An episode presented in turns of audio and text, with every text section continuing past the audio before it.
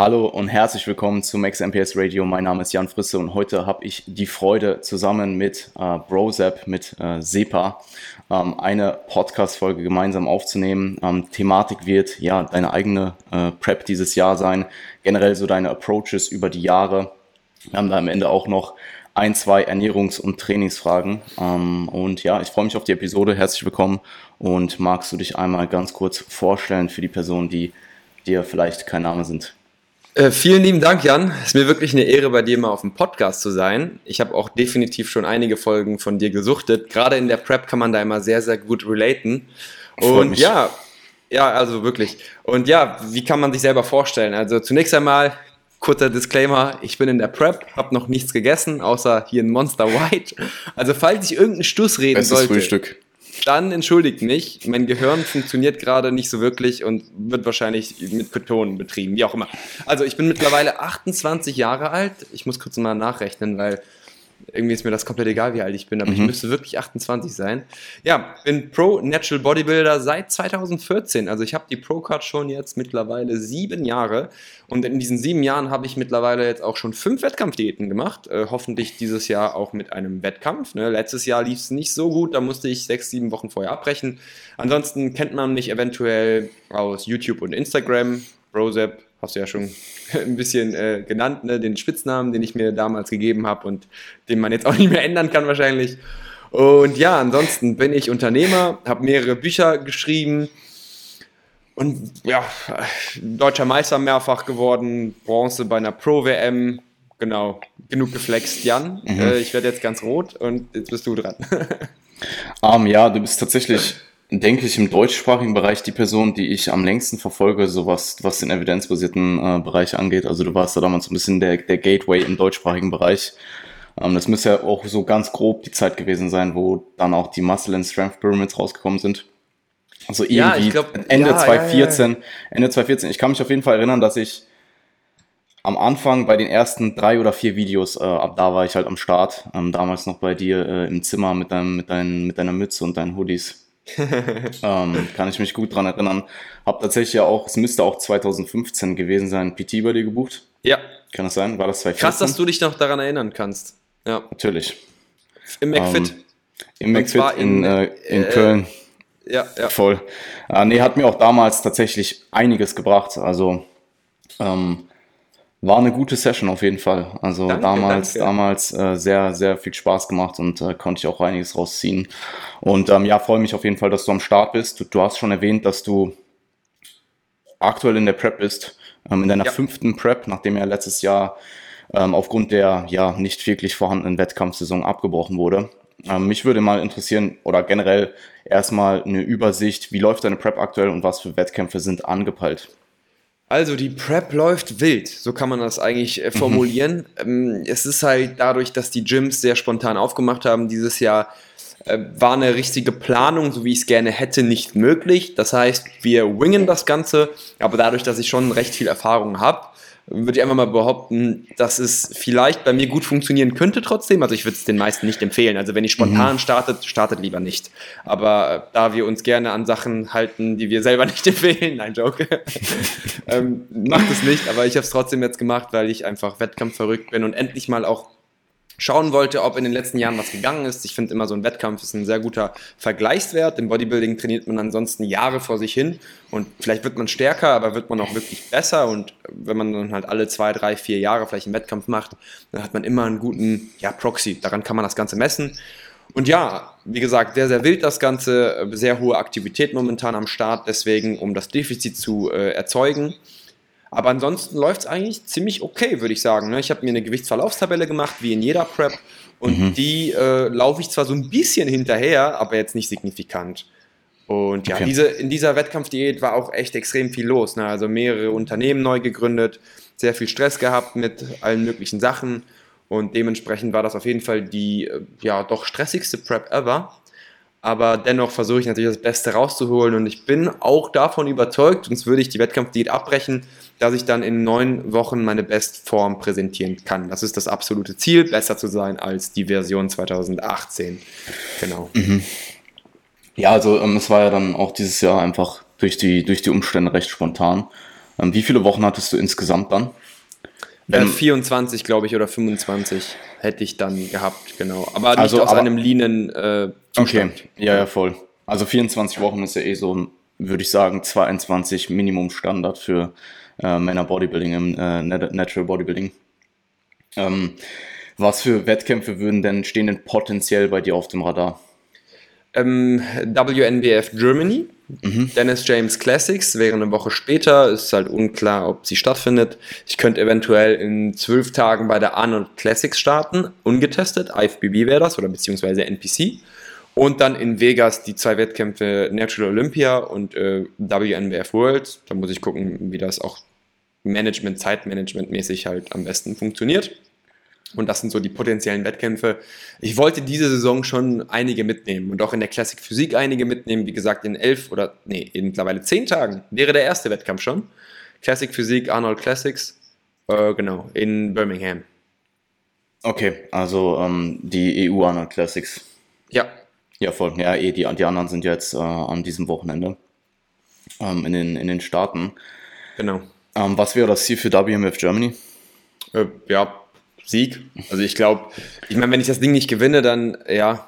Also klar, wenn ich da soft komme und nicht gewinne, ist es was anderes, als wenn ich eine gute Conditioning bringe und nicht gewinne. Wenn ich eine richtig gute Conditioning für mich bringe und nicht gewinne, ja wow, dann weiß ich nicht, ob ich auch auf einer Worlds was zu suchen hätte. Das darf man halt auch nicht vergessen. Außer es wurde halt nicht so gut gejudged, ne? Das werden wir ja dann ja sehen. Ich werde ganz viele Fotos hoffentlich machen können und Videos machen können und mir die Meinung von allen möglichen Leuten, die vor Ort sind, auch einholen.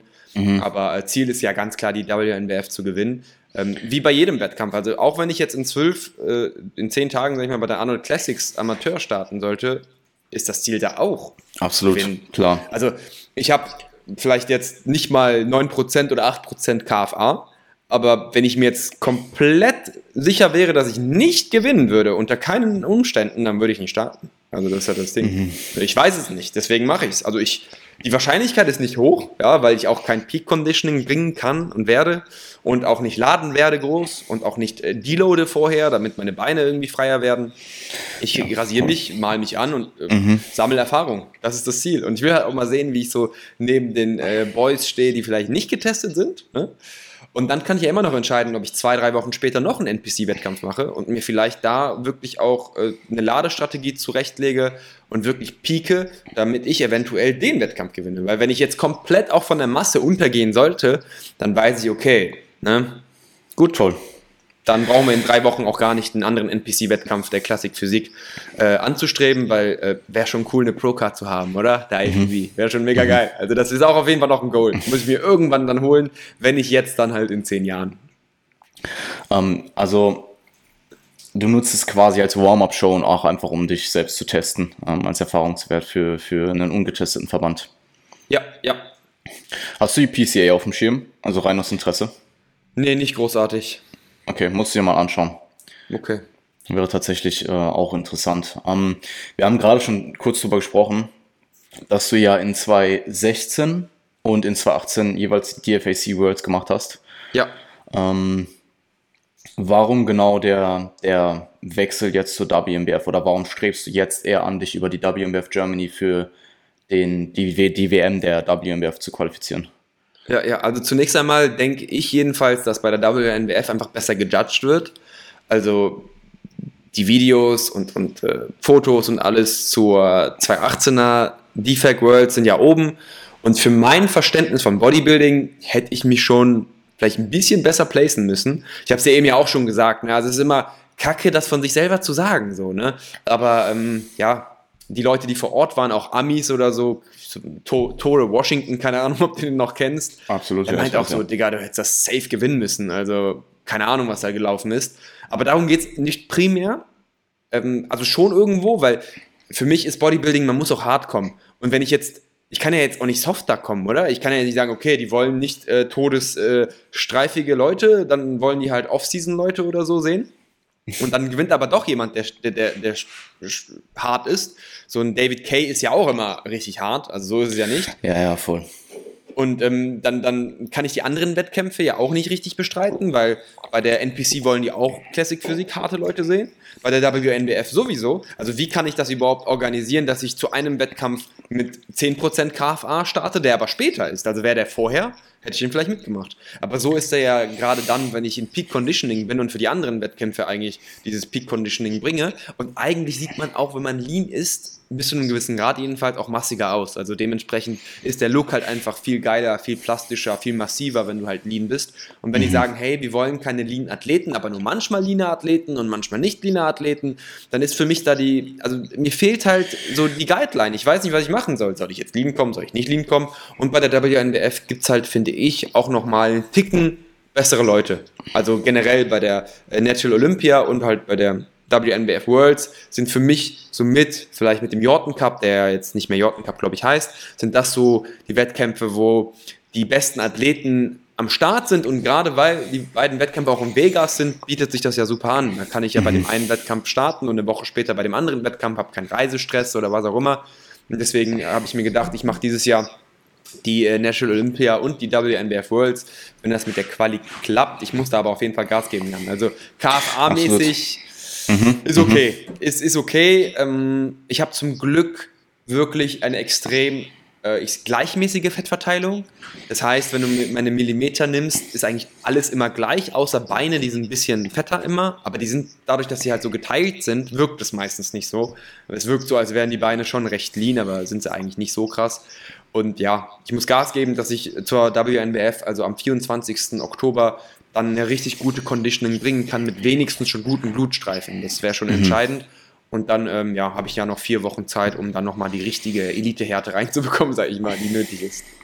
Ja, wir werden auf jeden Fall gleich auch noch über deine Prep-Stats ähm, sprechen.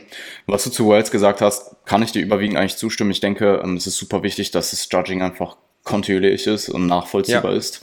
Und ähm, bei der WMWF hast du auf jeden Fall einen riesiges internationales Starterfeld. Also du hast da wirklich aus allen möglichen Ländern Personen.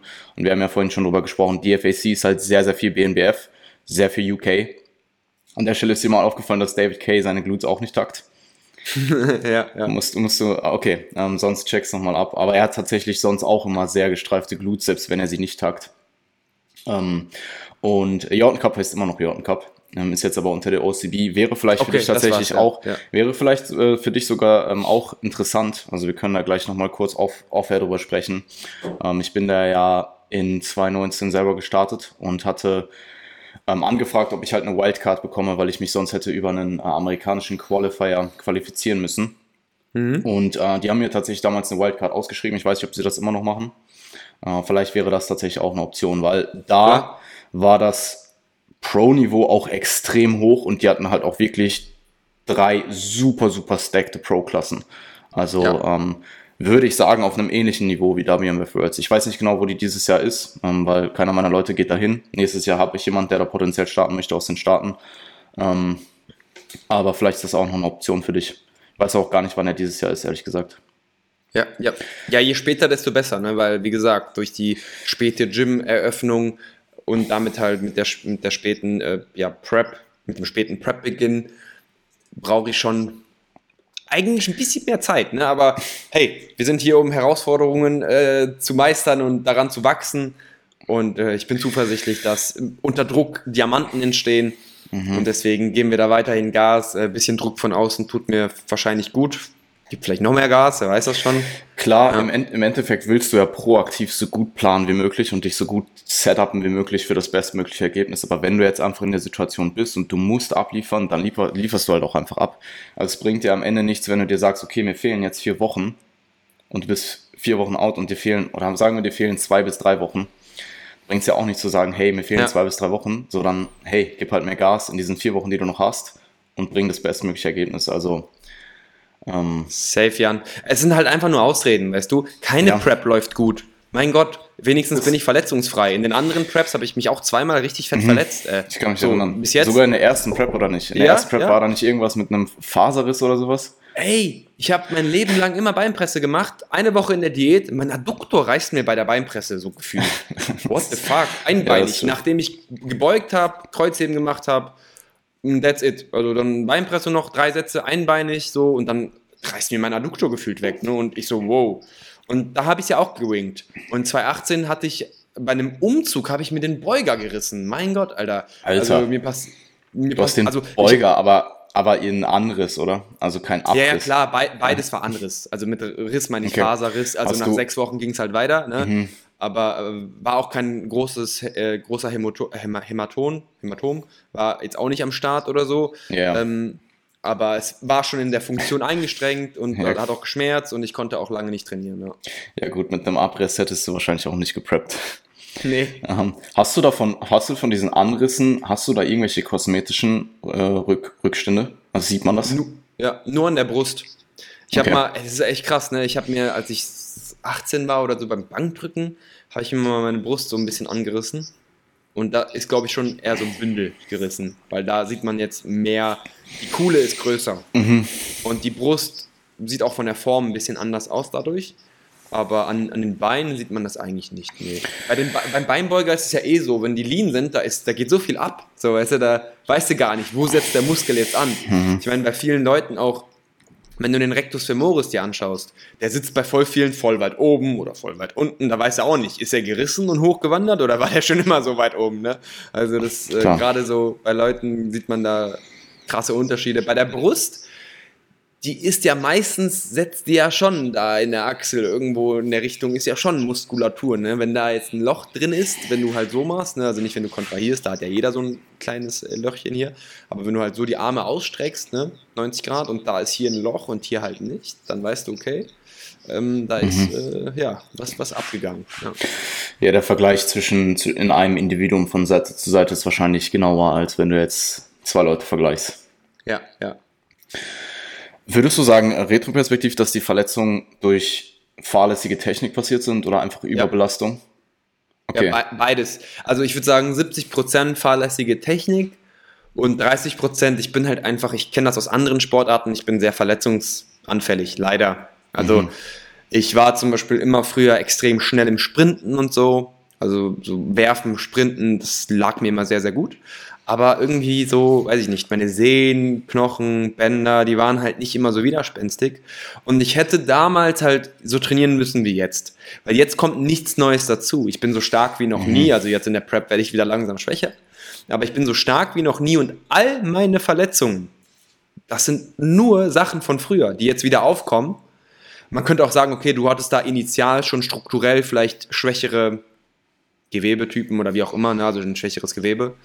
Aber ich würde behaupten, wenn ich von Anfang an so trainiert hätte wie jetzt, mit einem guten Belastungsmanagement, also Deloads und vielleicht irgendeinem System, wo man halt auch guckt, okay, wie kann man Erschöpfung tracken, ja, dann wäre mir das wahrscheinlich nicht so in dem gleichen Ausmaße passiert, aber Verletzungen kann man nicht ausschließen. Man, es ist die, die Definition einer, einer Grenze, einer regenerativen Grenze ist auch, dass du gar nicht wissen kannst, wo die liegt. Und dann ist auch die Definition davon, dass du auch manchmal vielleicht drüber bist. Und dann ist es halt einfach nur eine statistische äh, Sache. Also wenn du halt wie ich 15 Jahre trainierst und halt auch wie ein Wahnsinniger und eher so ein Typ bist, der mehr machst, macht als weniger macht, dann ist halt einfach die Wahrscheinlichkeit für Verletzungen, wenn du auch noch von anderen Sportarten weißt, dass du verletzungsanfällig bist, ein bisschen höher, als bei irgendwem, der halt immer Buckelkreuzheben macht und dem halt nichts passiert. Wenn ich das machen würde, straight. Also ich habe es ja schon früher so gemacht.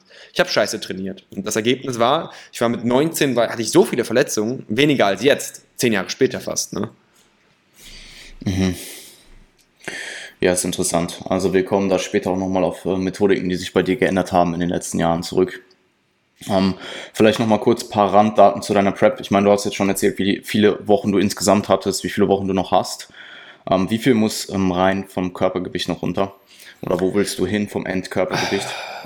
Ich denke, so eine 84 wäre schon super. Und du hast jetzt?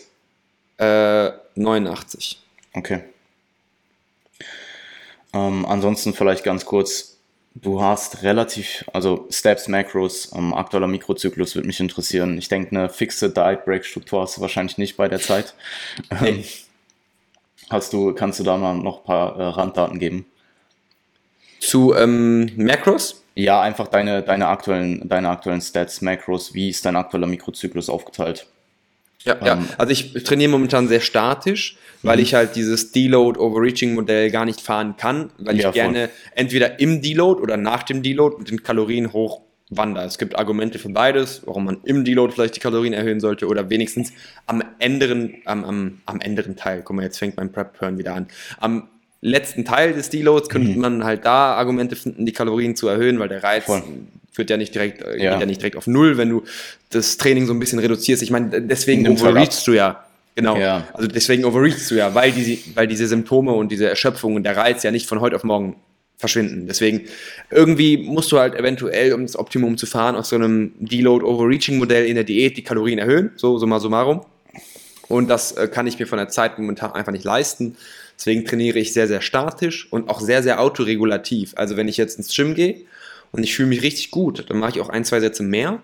Wenn ich mich richtig kacke fühle, mache ich ein, zwei Sätze weniger. Und ansonsten wird da viel einfach gefreestylt, weil ich habe mittlerweile so viele Daten über mich gesammelt, über die Jahre, dass ich halt intra-Workout sehr gut abschätzen kann, wo ich regenerativ mich befinde. Und da spielt auch sowas rein mit, ich weiß, wie ich mich fühle aber ich weiß, dass dieses Feeling bei dem Körperfettanteil und den Kalorien und dem Training eigentlich heißt, ich kann performen. Also sowas halt. Ne? Also auch Sachen beachten, wo man eigentlich sagen muss, okay, ja, aber du kannst es ja gar nicht mental abschätzen, ob, ob du jetzt ready bist oder nicht. Ja, aber genau das berücksichtige ich, dass ich es nicht abschätzen kann. Und dann mhm. kann man ganz viele weitere Parameter, also Gefühl. Ne? Also warum hat, man, warum hat man ein gutes Bauchgefühl oder ein schlechtes Bauchgefühl? Weil man über Jahre Daten gesammelt hat. Die hat man vielleicht gar nicht aufgeschrieben. Aber die hat man gesammelt und man hat ganz viele verschiedene Entscheidungen getroffen. Und die äh, besten Entscheidungen, die haben ein positives Feedback gehabt, wenn du sehr analytisch denkst. Und schlechtere Entscheidungen haben negative Konsequenzen mit sich gezogen. Zum Beispiel zwei Wochen später warst du verletzt. Und wenn du lange genug so krass intuitiv trainierst, kannst du irgendwann wirklich im Training selbst schon irgendwo Entscheidungen treffen, die du anhand von reinen Zahlen nur sehr schwer treffen könntest. Also du könntest natürlich alles tracken, aber das zu quantifizieren ist auch immer schwierig. So müsstest du filmen, wie schnell die Hantel sich bewegt, wie schnell sie subjektiv sich bewegt. Das ist ja auch wieder was anderes. Ne? Und ja, wie gesagt, also Mikrozyklus ist halt statisch. Also da wird halt vom Volumen und von den Intensitäten jede Woche momentan das gleiche gefahren. Deloads gibt es keine, Diet Break gibt es keine. Kalorien sind momentan bei 2500. Eiweiß bei 2,2 bis 2,5 Gramm pro Kilogramm, Fette bei 0,8 circa und der Rest sind die Carbs. Genau. Wollt ihr noch was wissen? wie viel, wie viel, wie splittest du den Mikrozyklus? Äh, wie ich, wie ich, was ein Split ich fahre? Mhm. Genau, also ich fahre einen klassischen Split. Man kann natürlich auch hingehen und äh, einfach gewisse Übungen einfach abarbeiten. Aber mir taugt es eigentlich sehr, sehr gut und ich finde ein Push-Pull-Beine-Split an sich, da ähm, ja, gibt es auch eigentlich keine großen Nachteile im Gegensatz zu, du hast jetzt einen Übungskatalog und Volumina, die du dann in der Woche abarbeiten musst. Also mir liegt der Push-Pull-Beine-Split sehr, sehr gut. Okay, jetzt tatsächlich auch der Split, mit dem du deine erste Prep trainiert hast, oder? Yes, back to the mhm. roots sozusagen. Ja. ja. Interessant. Ähm, du hast sehr viel Steps aktuell. Willst du da vielleicht einmal kurz drauf eingehen? Hast du da irgendwo ähm, Erfahrungen gemacht, was vielleicht auch zu viel ist? Oder würdest du, ja, würdest du pauschal jedem empfehlen, Steps in einem gewissen Rahmen so hochzuschrauben, wie du es machst? Äh, nee, also am Ende des Tages kommt es ja immer darauf an, ob die Summe deiner Aktivitäten oder die Summe deiner Stressoren dazu führt, dass du irgendwie Leistung verlierst oder mhm. weiß ich nicht, der Stress zu hoch ausfällt, dass halt Testo droppt oder wie auch immer. Ja, also zu viel Stress ist einfach nicht gut. Und wenn du ein Typ bist, der sagt, aber mich stresst es mental schon, zu viel zu gehen, dann ist mir egal, was physiologisch das Beste wäre. Ja, voll. wenn du ein Prozent mehr holst, weil du ein Prozent mehr essen kannst, aber kein Glykogen beim Gehen verbrauchst, aber dich stresst es drei Prozent mehr, dann ist es kein guter Trade-off. Dann würde ich sagen, ist halt einfach weniger. Ähm, mhm. Wenn du sagst, du bist ein Roboter und dir ist eh alles egal und dich stresst gar nichts, du äh, supplementierst Ashwagandha High Dose sozusagen. Wie viel Ashwagandha ähm, hast du heute Morgen genommen? Nicht viel, 1000 nehme ich immer. Okay. Taui. Ja. Ähm, äh, Faden verloren. Wo waren wir? Auf jeden Fall, wenn, wenn, wenn dich jetzt, wie gesagt, halt stresst, ne, mental, dann nicht machen. Und wenn du sagst, dich stresst gar nichts, du bist eine Maschine, du tust das, was man dir sagt. Du bist ein, äh, ja, ein Tier, ein Haywan, wie man so schön sagt im, im Fachjargon. Äh, science-based. Mhm. Ähm, dann würde ich sagen, geh so viel, bis du merkst, dass deine Leistung im Training halt irgendwie negativ davon beeinträchtigt wird und dann ein bisschen weniger als das. Das wäre so vielleicht die Empfehlung. Wie viel, wie viel Steps hast du aktuell? Äh, 25.000 im Schnitt. 25.000, das ist schon ordentlich. Vor allem für jemanden, der jetzt auch kein, ähm, keine hohe Aktivität im Alltag hat, wenn du jetzt nicht aktiv, nicht. aktiv dich bewegen würdest. Aber wie viele Steps machst du im Training davon? Äh, 13 circa. 12 bis Okay, 13. okay, ja. Ähm, Also, drei, drei im, um das Training herum, vorher, nachher, auf dem Laufband. Das Ding ist, ich kann halt, oder ich, ich arbeite sehr viel am Handy, oder ich würde dann ansonsten am PC arbeiten, aber am Handy kann man auch extrem viel schon machen. Und deswegen ist die Zeit nicht weg. Also diese 15 Ja, Minuten voll. vor dem Training, nach dem Training. Vor dem Training fokussiere ich mich sehr stark, überlege schon, okay, wie kann ich heute das Training überleben? So, ne? schreibe schon mein Testament so ein bisschen. Ne?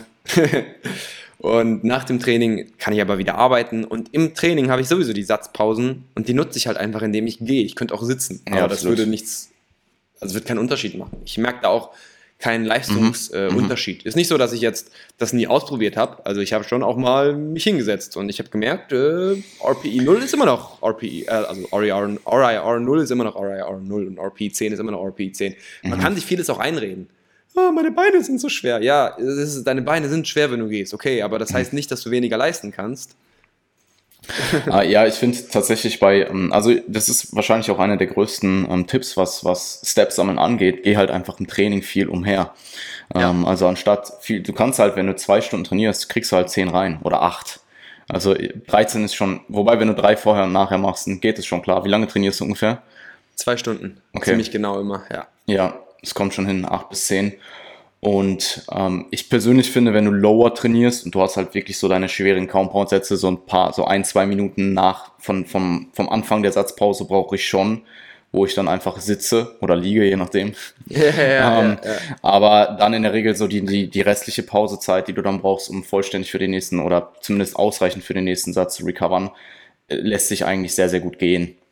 Ja, Also und ja das ist jetzt wirklich nicht das Einzige, also da, ja, da stimme ich dir voll zu, beim, bei Kniebeugen und so gehe ich auch viel weniger. Da gehe ich auch fast gar nicht. Ich mache das Mhm. Ja, ein voll. bisschen davon abhängig, auch wie ich mich fühle. Aber hey, dann hast du halt am Ende 1000 Steps weniger äh, durch drei Sätze oder so. Ja, ja, absolut. Beim Beinstrecken und Beinbeugen, ja, da, da, das tut weh, ja, man, man knickt weg bei jedem Schritt, Mhm. aber kann es trotzdem gehen. Ja, Also, ich, ich, ich kann mich ähm, sehr, sehr gut an meine eigene Prep erinnern, dass ich halt im Fitix, im Fitix, gerade wenn du zu Zeiten gehst, wo halt auch einfach viel los ist und du machst halt einen Satz und läufst dann zwei Minuten rum, musst du halt schon aufpassen, dass dir dein Equipment nicht weggeschnappt wird. So.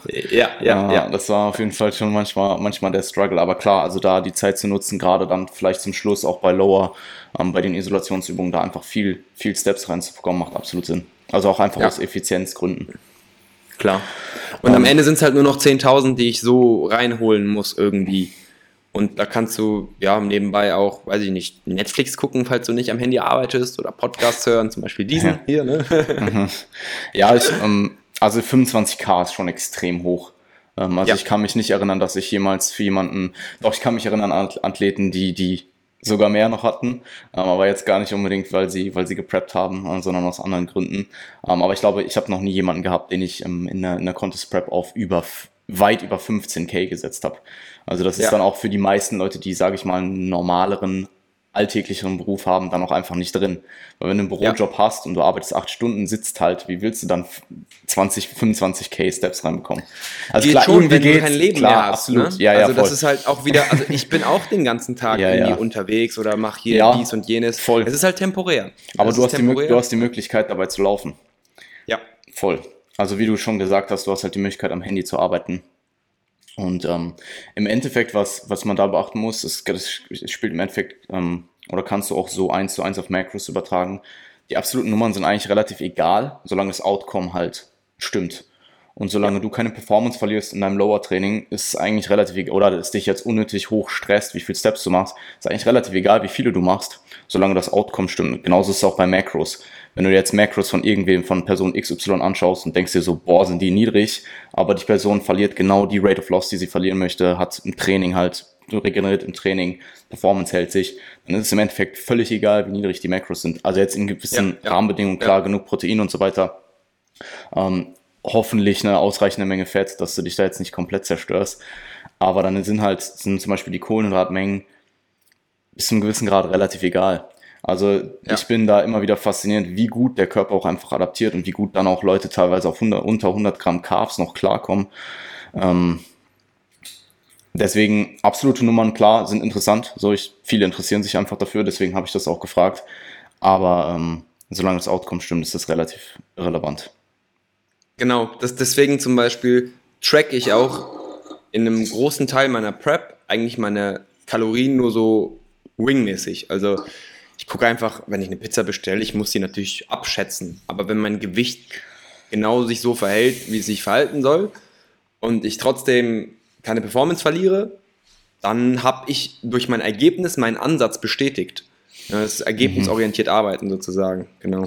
Finde ich sehr interessant. Also ich persönlich könnte das zum Beispiel nicht, dass ich in der Prep halt einfach so viel schätze, vor allem jetzt in dem Stadium, in dem du bist, wo du jetzt vielleicht wenig Zeit hast und ähm, auch einfach neun Wochen hast du gesagt, neun Wochen, neun Wochen out. ja, ja. Aber wie du gesagt hast, wenn das Ergebnis am Ende stimmt, und ich meine, du hast es ja jetzt einige Male bewiesen, dass du, dass du hart kommst. Also du kommst ja dann einfach nicht, also stell dir vor, du würdest chubby kommen, dann wäre es als wäre, oh no shit. Aber du kommst ja, das Ergebnis stimmt ja und von daher ähm, kann man da eigentlich, man kann es vielleicht kritisieren, aber was, so what, so. Ähm, wenn das Ergebnis am Ende des Tages unter, unterm Strich halt die 100 sind, dann ähm, ist das schon okay. Am Ende, ne, am Ende zum Glück, dass ich dreimal schon eine richtig gute Form gebracht habe, weil jetzt kann ich wieder verkacken. ne? Ich mache ja nichts anderes, ich habe nur weniger Zeit. So. Voll. Ähm, mich würde interessieren, rein vom subjektiven Empfinden jetzt gerade, es ist vielleicht nicht ganz so easy zu vergleichen, weil vielleicht extern bei dir an, vieles anders ist im Vergleich zu den vorherigen Jahren, aber wie hat sich von Prep zu Prep, was hat sich verändert rein vom subjektiven Empfinden, vielleicht auch was Lethargie angeht ähm, und so, ja, die, diese, diese, ähm, diese potenziellen Nebenwirkungen, die viele am Ende einer Prep spüren. Also am Anfang der ersten Prep, also nicht am Anfang, sondern in meiner ersten Prep, da war das schon heftig am Ende. Äh, 2016 war es auch so grenzwertig, 2018 war es gar kein Problem mehr. Und jetzt, dadurch, dass ich so viel umherkreisen muss und so viele verschiedene Themen in meinem Kopf habe, ich prep gerade nebenbei irgendwie, ich merke das gar nicht. Also so die Prep, die läuft einfach so, oh, jetzt habe ich mal wieder abgenommen und so. Ich beschäftige mich gar nicht mehr so viel damit. Und dadurch, dass ich die ganze Zeit beschäftigt bin, habe ich auch keine Zeit, irgendwie drüber nachzudenken, wie schlecht es mir geht. Ich mache einfach, weil ich ansonsten meine To-Dos am Tag nicht hinbekomme und bin halt dadurch maximal abgelenkt. Also wenn du mich jetzt fragen würdest, rein objektiv bin ich todesgestresst, allein wie viel Schlafmangel ich in den letzten Wochen hatte. Subjektiv, boah, geht's mir eigentlich noch ganz okay, aber das fragst du mich am besten dann nochmal, wenn das alles zu Ende ist, weißt du, so nach der Prep. Klar, klar, man adaptiert da auch einfach so ein gewisses Level. Ähm, also wahrscheinlich würdest du dich vor der Prep nehmen und würdest du den Zustand, den du jetzt hast, innerhalb von einer Sekunde quasi, quasi, quasi aufbringen, dann würdest du dich wahrscheinlich schon sehr, sehr schlecht fühlen. Akut. Ja. Ähm, Ja, aber dadurch, ja. dass es ja in der Regel so ein schleichender Prozess ist mit, mit Ups und Downs, ähm, adaptiert man das sehr gut. Also am Ende ist es dann oft so, dass Leute vielleicht sagen, hey, so schlimm war es eigentlich gar nicht, wie ich es mir vielleicht vorgestellt habe. So, ja, no shit, du hast es halt auch bis zu einem gewissen Maße sehr, sehr gut adaptierst und bist es jetzt auch einfach gewöhnt. Also, Ja, ja, der Anker ist halt wo ganz ja, ja, anders. Absolut. Das ist so, wenn Menschen sagen, hey, keine Ahnung, die Menschen vor 500 Jahren, die hatten so ein scheiß Leben. Mann, du bist hier jetzt, wenn du arbeitslos bist und selbst auf der Straße lebst, so, hast du eigentlich ein besseres Leben als die reichsten Menschen vor, weiß ich nicht, keine Ahnung, 200.000 Jahren, weil du hast halt keine Angst, musst keine Angst haben, von einem Säbelzahntiger gefressen zu werden. Aber der Anker ist halt anders. Das heißt, in 1000 Jahren, jetzt in 1000 Jahren, ne, im Jahre 3000, wird man zu uns herabblicken und sagen, Alter, hatten die ein Kackleben? Und wir denken uns, boah, haben wir ein nices Leben. Und das ist immer, wo ist dein Anker? Ne? Was, ist das Stand, was ist der Standard? Wie, wie, wie fühlst du dich normalerweise und wie fühlst du dich heute? Wenn du dich viel besser oder schlechter fühlst, kannst du das messen. Wenn du aber immer dich kacke fühlst, dann ist Kacke normal. Und dann fragt dich jemand und du sagst, ja, alles gut. So, weil du es lange gar nicht mehr anders kennst. Zumindest wenn du nicht so dich hinterfragst und den Prozess vielleicht mehrmals gespielt hast, dann weißt du, okay, es fühlt sich eigentlich mies, aber du checkst es selber gar nicht so richtig. ne? Mhm. Ja, es ist äh, immer wieder interessant zu sehen, wenn du Leute fragst, wie es ihnen geht und sie sagen halt, ja, es geht eigentlich voll, aber super langsam reden und sich ganz langsam bewegen und nicht mehr mit dem, mit dem Augen schlagen und so weiter. Ähm, ja, War bei mir in 2019 genauso. Also ich habe mich am Ende auch nicht so schlecht gefühlt, wie ich vielleicht gedacht hätte, wie es wird. Aber wenn du dir die Videos anschaust oder auch meine, meine Check-in-Replies, die ich in der, in der Zeit rausgesendet habe, die waren so langsam, Alter. Also ähm, ja, retroperspektiv denkt Ja. man da immer noch mal anders. Klar, man muss sich halt Mühe geben, dass das, also ich bin jetzt auch natürlich viel energieloser, aber ich gebe mir halt Mühe, dass Absolut. ich ähm, Gas gebe halt einfach, ne? Mhm. dass der Podcast halbwegs okay wird und die Leute sich nicht langweilen. Ja, es ist halt einfach irgendwo, man muss es überspielen. Man muss halt einfach so tun, als würde es einem gut gehen. Einfach so tun. Ich meine, schlechter kann es einem dadurch ja auch nicht gehen. Nur besser. Ja, ich glaube, es ist wichtig, dass man sich nicht so in einem Sog verliert und dass man halt einfach sein Bestes gibt, auch zum Beispiel jetzt zwischenmenschliche Beziehungen so gut es geht aufrechtzuerhalten und so gut es geht zu pflegen weiterhin. Klar, vielleicht am Ende, wenn du wirklich in der heißen Phase bist, die letzten zwei bis vier Wochen, wird das vielleicht gewissermaßen von der Priorität nicht mehr so hoch sein in der Zeit. Ähm, Ja. Aber wenn du dir vorher Mühe gegeben hast, dann sollte das in der Regel für so einen kurzen Zeitraum kein Problem sein. Ähm, ist halt schwierig, wenn du äh, vier Monate out halt das übelste Arschloch bist. So. Dann, äh, ja. ja, gut. Nicht Ähm, so wir optimal. Haben, nicht so optimal, absolut. Wir haben äh, gerade schon auf air ein bisschen über dein Posing gesprochen. Ähm, Mhm. Du wolltest hier auf jeden Fall noch was mitteilen in Bezug auf deine Side-Chest.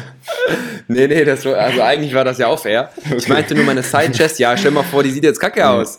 Also meine Side-Chest, vor allem Beuger, sieht ganz anders aus jetzt. Weil, ja, wir haben eigentlich über das Thema Posing geredet und du meintest, ich soll auf jeden Fall, ähm, oder du würdest mir empfehlen, weil all die Jahre, ne, war das Posing vielleicht nicht so toll, dass ich mir mal externe Hilfe suchen würde, dahingehend. Und da kann ich dir voll zustimmen. Ne? Also ich habe jetzt auch so viel gepostet wie noch nie. Das darf man auch nicht vergessen. Ich- ich habe in den anderen Preps einfach das Posing vernachlässigt weil ich, ich bin auch nicht so der klassische Bodybuilder. Ne? Also ich, ich mag es zu trainieren. Ich mag es auch, gut in Shape zu sein und muskulös zu sein. Aber ich bin jetzt nicht so, ich bin nicht so eine Rampensau, weißt du? Ich bin nicht so der, sich, ich muss nicht im Mittelpunkt stehen und all eyes on me und ich pose, aber genau das macht man dann im Bodybuilding. Aber hey, wie soll man sich sonst vergleichen? Wie sonst soll man irgendwie Leistung in dem Sport äh, messen, quantifizieren? Äh, diese ganze Reise ist einfach nur mega geil und, und jedes Mal, wenn ich eine Prep mache, habe ich ein ultra krasses Feuer in mir äh, und dementsprechend, ja, habe ich das Posing früher nicht so ernst genommen, aber jetzt schon deutlich mehr. Und ich sehe jetzt, obwohl ich mich selber halt coache, dass es schon bei einigen Posen extrem viel ausmacht. Nuancen. Alleine wie du das Bein gegen das andere drückst oder wie auch immer. Und manchmal gelten auch diese allgemeingültigen Empfehlungen nicht wirklich. Klar. Ne, also du kannst nicht zu jedem sagen, mach das und bei jedem wird es gut aussehen. Ne, zum Beispiel eine 100%. Hands-on mus- Muscular ist, würde ich sagen, die Pose mit dem größten Bedarf an Individualisierung. Bei mir sieht die, ich kann die auf vier verschiedene Arten machen, Hands-on Hips. Und ähm, also Most Muscular mit Händen auf, auf dem Oberschenkel zum Beispiel oder eben auf der Hüfte. Und bei zweien sieht es ganz okay aus und bei zweien sieht es komplett kacke aus. Und wenn ich jetzt genau die mache, die mir nicht stehen, weil irgendwer auf YouTube mir sagt, dass ich die genau so stehen muss, dann hätte ich auf jeden Fall schlechtere Chancen. Deswegen individualisiertes Posing ist schon 100 Prozent. gerade auf einem hohen Niveau schon wichtig, ja. Ja, ähm, also wenn ich überlege, wie viel Posing ich teilweise mit, mit, mit Athleten mache, dann ähm, da fließt immer, da fließt selbst in den letzten Wochen nochmal irgendwas anderes, anderes ein, eventuell. Also Ja. du musst auch überlegen, wenn du jetzt jemanden 20 Wochen out mit, mit jemandem 20 Wochen out Posing machst und dann nochmal im Laufe der Zeit irgendwann vier Wochen out drauf kommst, hey, die Stellung sieht jetzt doch besser aus, einfach weil die Person 10 Kilo weniger äh, wiegt, dann ähm, sind da halt pauschale Aussagen äh, absolut fehl am Platz. Kann natürlich sehr gut funktionieren als so ein pauschales allgemeines Produkt, dass man erstmal irgendwo sich, sich äh, ranführt ans Posing. Aber ähm, ich glaube, auf dem Level, auf dem du dich befindest, ähm, sollte man da definitiv ähm, sehr, sehr viel Wert auf Posing legen und äh, eventuell dann auch dahingehend mal sich äh, extern umschauen. Ja, schaden wird auf jeden Fall nicht. kann ich dir wirklich nur empfehlen. Also das wäre bei, bei, dem, bei dem Paket, was du die letzten Jahre gebracht hast, war das vermutlich der größte Kritikpunkt, weil du hättest nicht signifikant härter kommen können in den Jahren, denke ich. Also es war schon immer top-notch. Ja, danke. Und äh, rein Muskelmasse technisch ist das ja auch immer äh, sehr, sehr hohes Niveau gewesen. Ähm, plus man sieht ja auch einfach über die Jahre, wie du dich verbesserst. Also trotz der meist jetzt für Natural Bodybuilding gar nicht so lang Off-Season. Ist by the way auch die nächste Frage. Äh, vielleicht kann ich dann auch gleich darauf äh, mal überleiten. Ähm, bist ja trotzdem immer deutlich muskulöser gekommen und hast äh, Schwachstellen weiter ausgemerzt. Danke, Mann.